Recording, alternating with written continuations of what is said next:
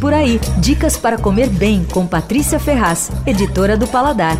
A Delicária é uma iogurteria, sorveteria, brincadeira, quer dizer, é isso mesmo. Mas o certo é dizer que é uma fábrica de laticínios artesanais que faz iogurtes e sorvetes. Bom, a fabriqueta funciona numa casa na Vila Nova Conceição. E aí é legal porque a fábrica fica na frente, assim, fechada, você não vê nada por dentro. E aí no fundo da casa tem uma loja que é super bacaninha. Bom, eles fazem tudo pelos métodos tradicionais, artesanais, não usam corantes, não tem aromatizante, emulsificante, fazem tudo com os ingredientes naturais, a base daquele leite latíssimo que é, é leite de vaca alimentada nos pastos, livres de hormônios, etc., que é lá na Bahia. Os iogurtes são cremosos, bem grossos, daqueles raros por aqui, sabe? O de figo e mel é espetacular. O de baunilha da Polinésia é incrível. Não é feito com essência, não. É feito com a fava de baunilha mesmo. E aí dá pra ver aqueles mini pedacinhos de baunilha assim no potinho de iogurte. Tem de blueberry, de kiwi, é incrível.